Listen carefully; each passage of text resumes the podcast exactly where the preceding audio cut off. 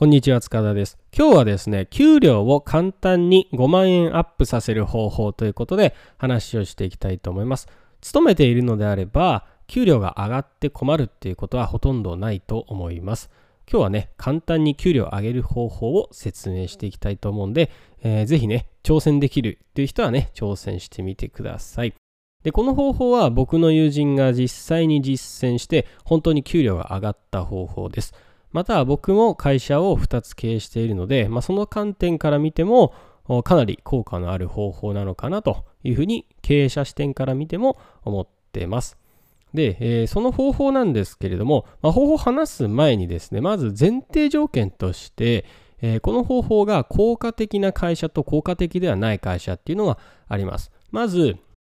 会社の規模ですね。会社の規模が小さいか大きいかですね。あの、まあ、上場しているような本当に大きな会社である場合はですね、そんなに効果はないかなと思いますね。ただ、会社の規模が小さければ小さいほど抜群に効果を上げる方法だと思ってます。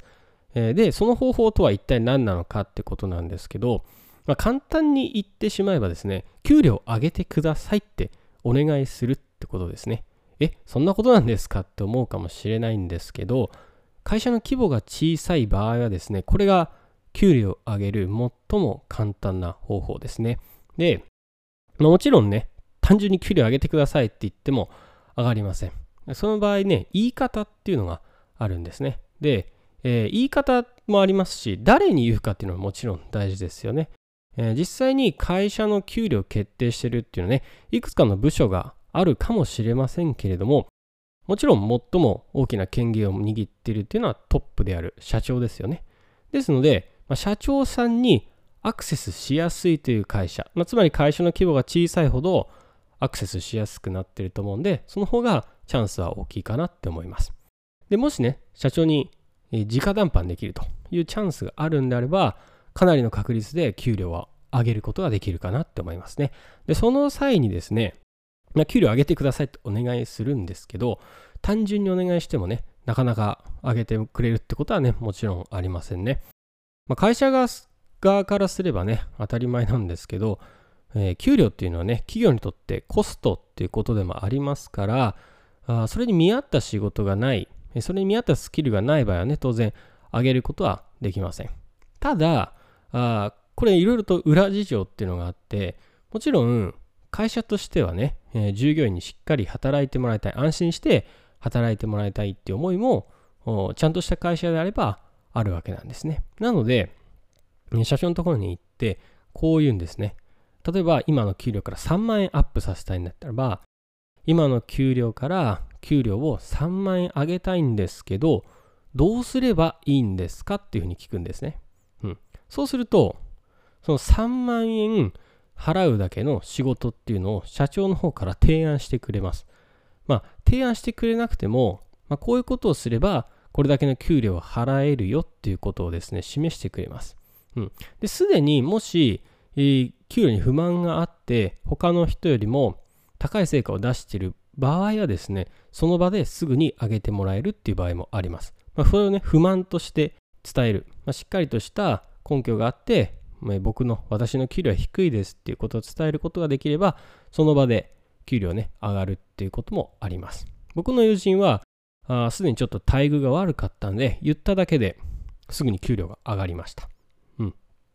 で、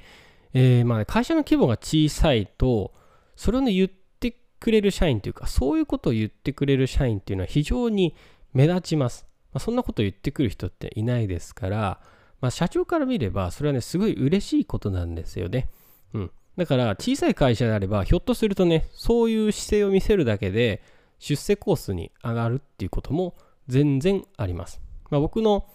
やってる会社でね、もしそういうことを言ってくる子がいたら、まあ、それだけで本当に出世コースに実際に上がってしまうっていうこともあるわけですね。なんで、えー、社長へのね、直談判っていうのはね、非常に強力ですし、最も効果の出やすい方法なのかなというふうに思いますね。まあ、会社の構造っていうものを考えてみますと、待ってたら給料っていうのはもう絶対上がらないんですよね。まあ、上がるかもしれないですけど、それはベースアップとか、まあ、ある程度、えー、規定路線というか、まあ、決められた分しか上がらないですね。ガツンと上げたいんであれば、もうこれは言うしかないですね。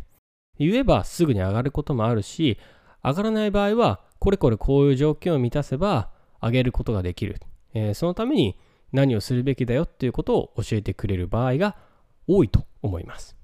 ただね、まあ、大企業ってなっちゃうとね、僕もあの大企業に勤めたことがないので、実際どういう風になってるか全然わかんないですね。まあ、誰が財布の紐を握ってて、えー、どういうような感じでね、給料を最低できるかってちょっとわからないんで、これはね、不明なんですけども、まあ、もしね、まあ、嘆願書とかね、手紙とかね、まあ、届くっていう状況だったら、まあ、これもね、かなり可能性はあるんじゃないのかなって思うんですけどね、まあ、例えばね、今の給料を3倍とかにしたいってなった場合は、多分今やってる仕事をね、続けても、普通に続けても無理だと思うんですよね。だけど、まあ、僕は3倍稼ぎたくて、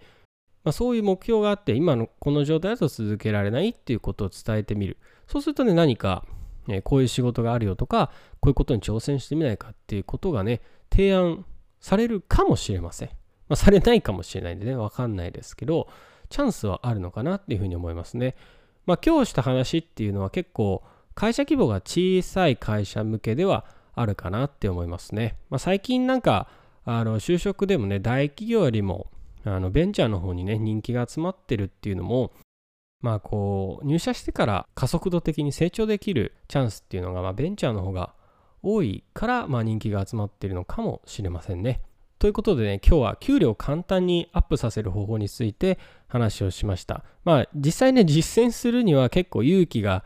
いると思いますし、まあ、会社によってはね、これは全然使えない、うちの会社では全然無理だよってこともね、当然あるかとは思うんですけれども、まあ、何かね、参考になって、もしえ実践して、え給料が上がったら、それはね、あの大変いいことと思いますんで、ぜひ勇気がある方は、社長、経営者の方にね、直談判して、給料上げてくださいっていうふうにね、言ってみてください。はい。ということで今日は簡単に給料をアップさせる方法について話をしました。今日も聞いてくださってありがとうございます。良い一日をお過ごしください。